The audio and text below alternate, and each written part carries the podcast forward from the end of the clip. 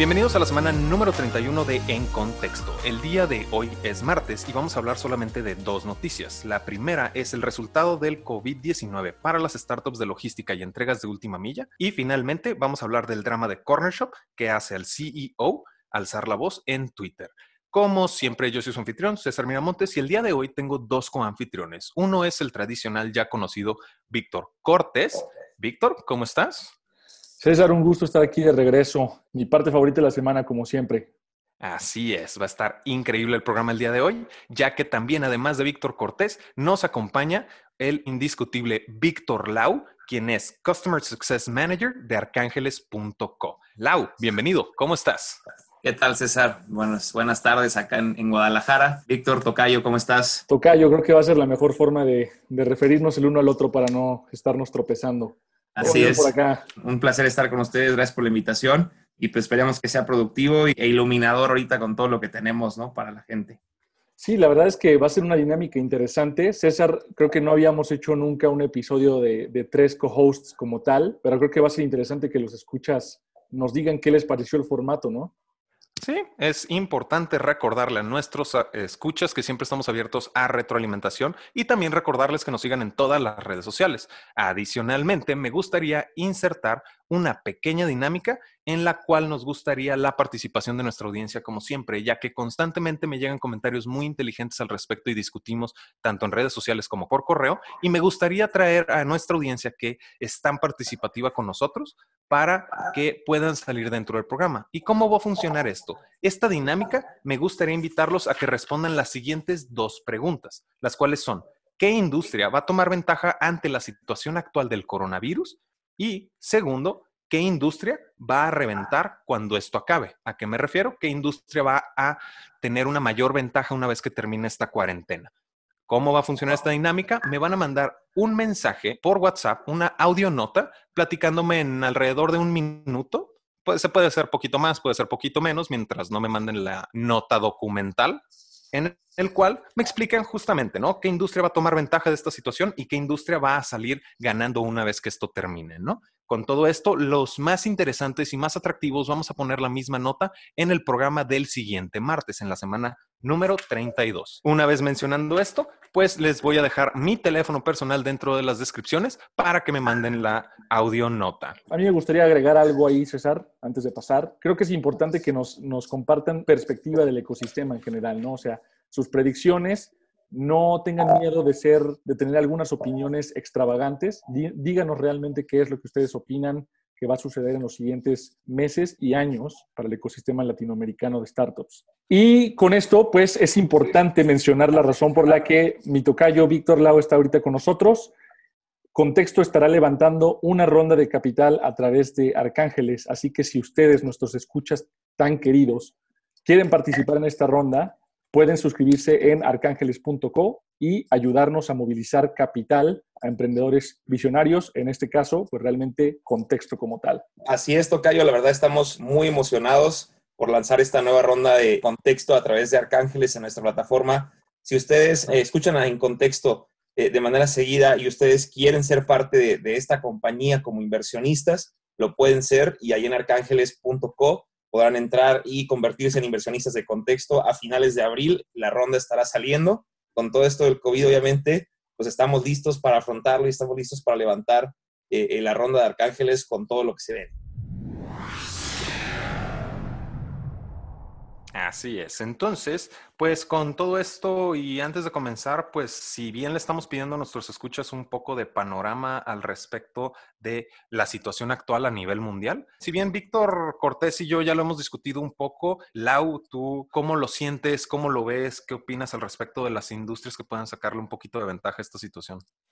Bueno, digo, siguiendo la nota ¿no? que, mencionan César, que tú y Víctor ya han platicado y, que está ahí en el portal de contexto, eh, vemos a los, los, los, deliveries on demand, yo creo que como los héroes de esta historia, ¿no? Incluso la gente pasó de ser, como lo mencionamos, de un eh, nice to have a un must have, ¿no? Una cosa era, yo quiero eh, tener mi súper porque no tengo tiempo, ¿no? Un estilo corner shop, a ahora que no puedo ni siquiera salir, necesito que alguien me haga el súper, necesito que alguien vaya por mis insumos, necesito que alguien me traiga la comida, me haga las compras. Entonces yo creo que digo, en el contexto del ecosistema, pues definitivamente tenemos empresas que están saliendo y sobresaliendo y están aprovechándose de estos, estos picos de enfermedad que estamos teniendo en, varias ciudades del mundo y en varios países del mundo. En México, pues, obviamente apenas empieza.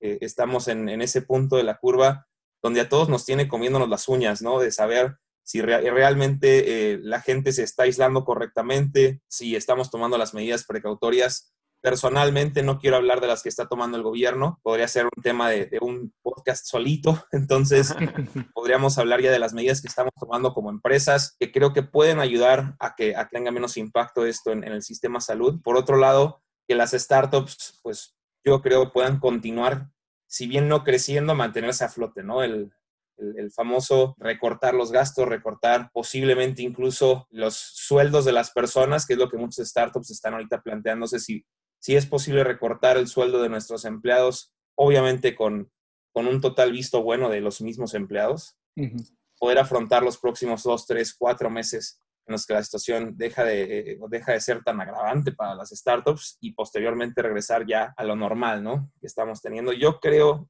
personalmente que este virus es una prueba para el capitalismo actual, ¿no?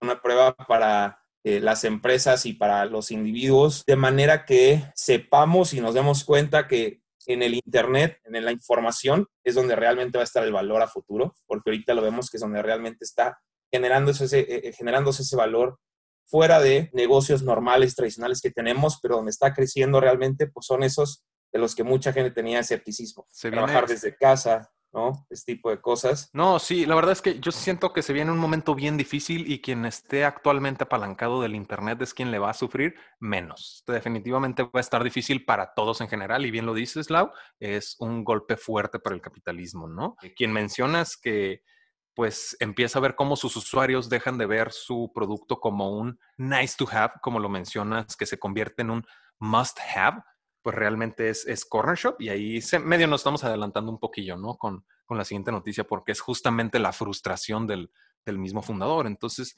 realmente dentro de la industria de entregas de última milla y de logística, pues podemos ver que Rappi, Rappi ya hizo un reporte de, en comparación de lo que hizo el año pasado, entre enero y febrero, tuvo un incremento del 30% en pedidos y solamente en fármacos ha incrementado en 28%, ¿no? Que es, tiene mucho sentido en relación a que el usuario pues ya no está saliendo, ¿no? Y está empezando a tomar medidas preventivas, ¿no? Si estamos hablando de un momento en el que los animales están regresando a la naturaleza que previamente les pertenecía, pues obviamente estamos hablando de que la gente está tomando sus precauciones y tomando sus medidas de solución por medio de este tipo de plataformas. Yo sí considero que es algo muy positivo, pero también siento que hace un poquito de falta la responsabilidad de las startups con los trabajadores, ya que siendo economías compartidas, pues obviamente las personas que están haciendo las entregas, pues si bien no están directamente relacionados o de manera legal eh, relacionados con las plataformas,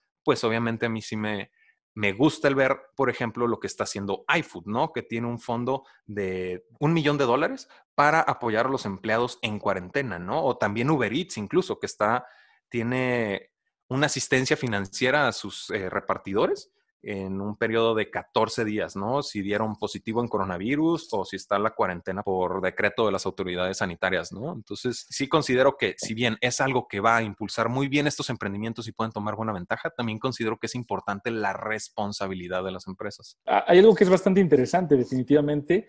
Eh, mientras la crisis afecta a la mayoría de los negocios en general, hay empresas que están prosperando gracias a la crisis.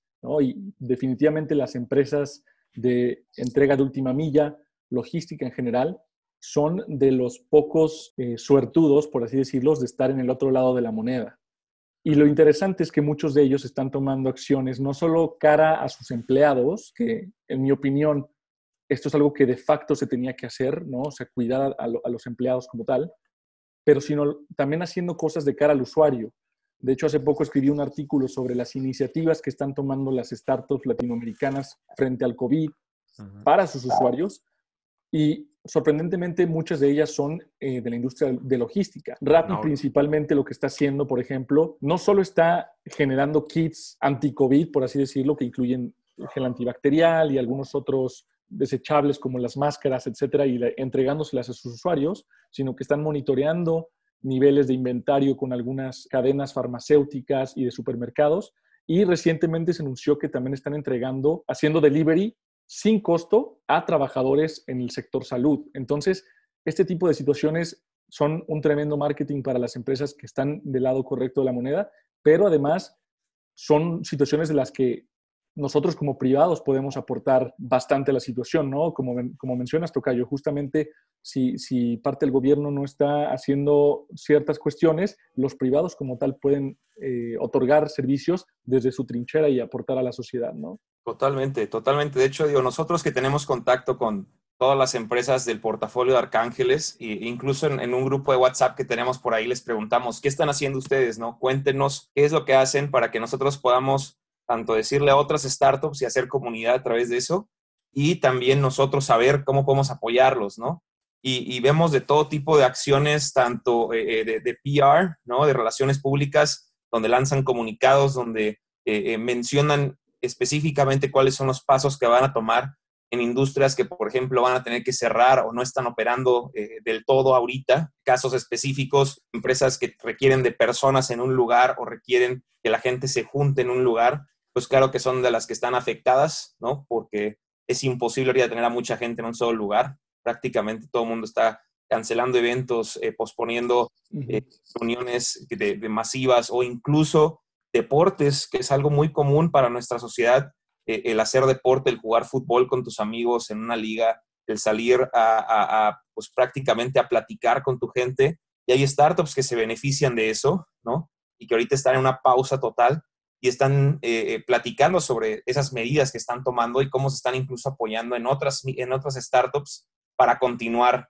con eso, ¿no? Y como decías, creo que el, eje aquí son esas empresas que sí están eh, generando negocio, que sí están continuando con operaciones como Rappi, como Uber, que realmente tienen a su gente ahí afuera, de alguna manera exponiéndose, ¿no? Es, es prácticamente necesario ahorita porque eh, también tenemos del otro lado de la moneda, ¿no? Que los repartidores o las personas que, hacen la logística de última milla, pues no pueden eh, aislarse de ninguna manera o, no tendrían ingresos.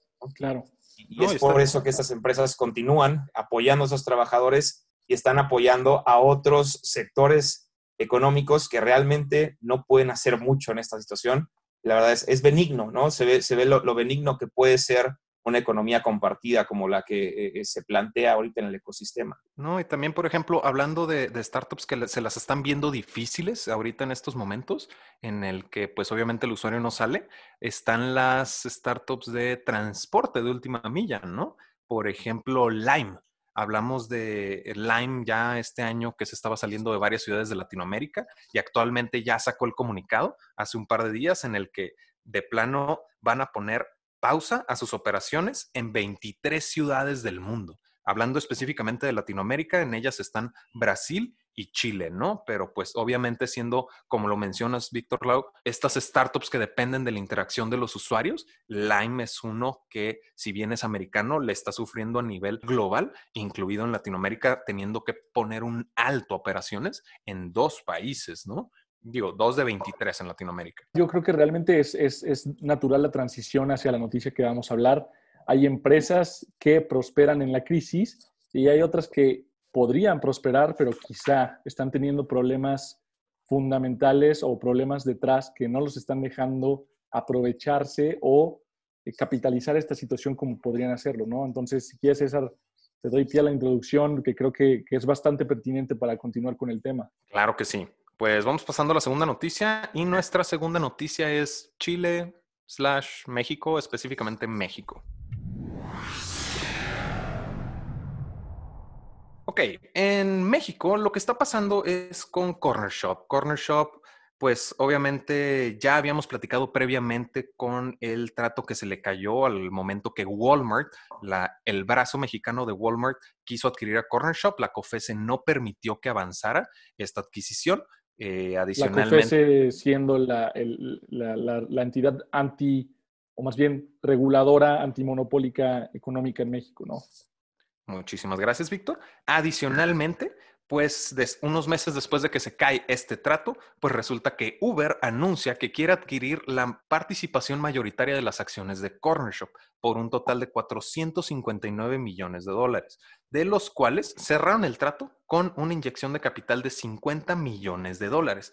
Ahora, con todo esto, pues suena muy bonito, ¿no? Pero se ha estado retrasando esta adquisición después de que lo anunciaron hace ya cinco meses, ¿no? Y después de cinco meses, pues obviamente el CEO y cofundador de Corner Shop, quien es Oscar Gillertorson, levanta la voz en su frustración actual basado en la situación de que las solicitudes de Corner Shop se están viendo incrementadas, pero no cuenta con este respaldo para poder cumplir con la demanda. No que no se estén completando las entregas, pero dentro de los mismos planes de Corner Shop, que involucra expansión, colaboración con Uber, pues no ha podido avanzar porque tienen cinco meses lidiando con esto, porque adicionalmente a que cuando Uber anuncia la intención de adquirir a Corner Shop, pues obviamente Corner Shop presenta su solicitud ante la COFESE, pero ahora resulta que la COFESE se está peleando con el Instituto Federal de Telecomunicaciones para ver quién es el autoritario para tomar decisiones alrededor de esta adquisición. Y se ha estado retrasando cinco meses y al día de hoy que Corner Shop puede sacar ventaja de la situación de la pandemia a nivel mundial, pues obviamente no pueden avanzar por los problemas regulatorios, como lo mencionabas, Lau, eh, los problemas regulatorios no los están dejando avanzar, ¿no? Sí, creo que ahí es eh, un tema, pues, en toda Latinoamérica y en México se ve muy, muy palpable y nosotros que somos mexicanos y vivimos, vivimos aquí. Los temas de regulación y en especial con instituciones como la COFESE o, como la de eh, telecomunicaciones, pues siempre, siempre van a ser una piedra de tropiezo en el camino, a menos que realmente nos metamos a, cambiar eso como ciudadanos y como país. Y es lo que está sufriendo en este momento Corner Shop, desde eh, que dos instancias gubernamentales regulatorias se están peleando por ver quién cierra el trato, ¿no? Y yo creo que eh, no, debería haber ningún, ningún problema detrás de estas dos instituciones porque por un lado tienes a la, IFT, ¿no? el Instituto Federal de Telecomunicaciones, que realmente debería regular el proceso de cambio de un punto A a punto B, o sea, de ser corner shop a ser corner shop dentro de Uber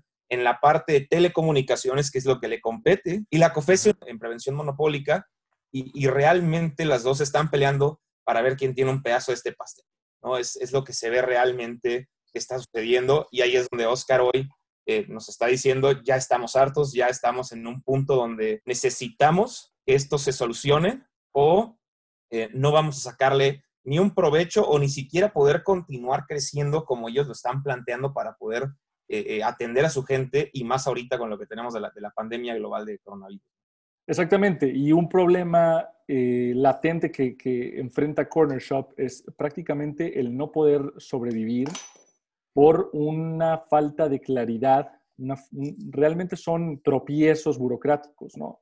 Corner Shop anuncia que tiene nueve meses de runway o dinero disponible para mantener operaciones por los próximos nueve meses.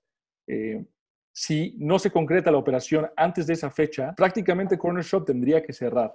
¿Qué significa esto? Que las personas que trabajan en Corner Shop y los usuarios de Corner Shop se verían afectados directamente, tanto por no poder comprar como por no, no poder trabajar en la aplicación. Creo que es el momento menos adecuado para que una situación como una disputa entre órganos de gobierno causen que una empresa de ese tamaño y de ese impacto cierre frente a la crisis del coronavirus, donde realmente tanto empleados necesitan trabajar como personas necesitan una plataforma que les entregue su despensa o sus víveres a domicilio. No, es, no, no me parece realmente lógico cómo, cómo esta situación se puede suscitar de esta manera, ¿no?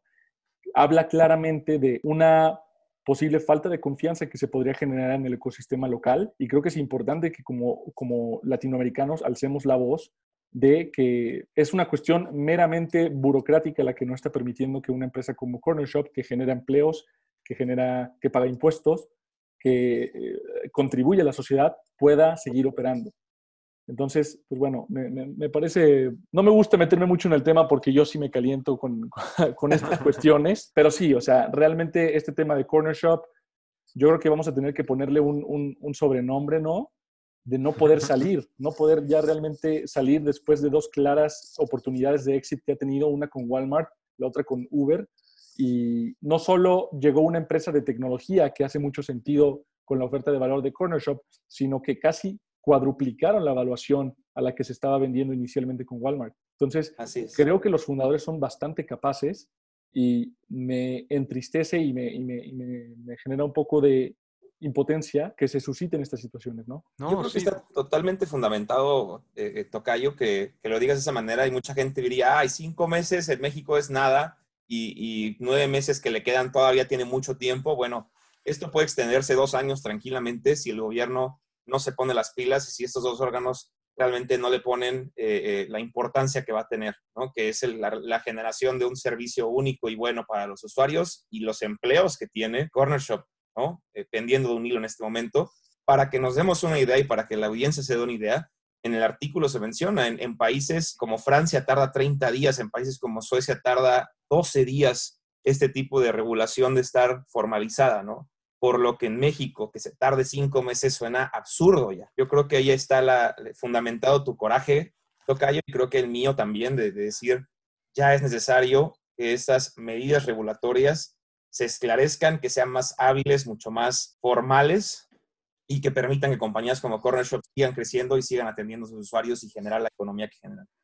No, y la frustración, digo, nosotros también podemos eh, gritar al aire este enojo, ¿no? Pero la frustración del mismo Oscar como CEO de una startup que está viendo el final del camino por algo que no es realmente su culpa, debe de ser agotador. Él como emprendedor y debe de tener tantos planes, de hecho lo menciona en su mismo tweet, ¿no? Que en lugar de poder mejorar, se les está yendo el tiempo en cortar o retrasar planes por la incertidumbre, ¿no? Entonces, en vez de seguir creciendo como lo tenían prospectado al momento de, generar sus proyecciones de 2020, pues no pueden y no pueden y no pueden y no pueden y debe de ser agotador emocional y mentalmente este tipo de situaciones, ¿no? Incluso el colaborar con Uber ahorita es el mejor momento, dejan bueno, incluyendo la pandemia, ¿no? Ahorita es el mejor momento de colaborar, pero finalmente, pues no pueden y no pueden y pues a final de cuentas hay gente detrás esperando resultados de un emprendimiento. Claro, será cuestión de, ver cómo se suscitan las cosas. Yo espero que este sea un caso de, de éxito, porque realmente creo que necesitamos éxitos de este tamaño, de este impacto, para que se genere más confianza en el ecosistema local y pues prácticamente Corner Shop es uno de los principales contendientes para llevarse ese título, ¿no? Nosotros como ciudadanos y, los que somos mexicanos podemos pedirle a nuestro gobierno que solucione esto para que continúe Corner Shop como con, con, esto, ¿no? Continúe con este paso que la verdad ha venido de, bien a mejor y ahorita se suscita esta situación donde eh, el coronavirus también les pone una bomba de tiempo a la, empresa que no debía ser su bomba de tiempo, al contrario, debía ser una oportunidad para crecer. Y creo que ahí, te digo, como ciudadanos podríamos eh, eh, pedir a nuestros representantes y, incluso en las mismas páginas de la COFESE y, del Instituto eh, Federal de Comunicaciones se puede pedir a través de, las, de, los contactos, a través, literal, pedirle a la, a la IFT que solucione esto, ¿no? que pedirle a la COFESE que lo solucione lo antes posible. Claro. Y como ciudadanos participar en que salga esto lo antes posible, ¿no?